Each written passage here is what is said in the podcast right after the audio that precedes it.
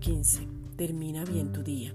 Estamos en un próspero viaje. Somos linajes de Abraham y la promesa que Dios le hizo es para nosotros. Somos bendecidos con toda bendición para bendecir. El ser prósperos en este viaje significa tener todo lo que necesitamos para un buen vivir, permanecer en gozo y en paz, estar enfocados, seguros y confiados porque estamos en Cristo. Muchos piensan que ser prosperados es tener bienes o mucho dinero ser prósperos es saber lo que somos. Ya fuimos redimidos para tener mucho más sobreabundantemente de lo que pedimos o entendemos según su poder que ya actúa en nosotros.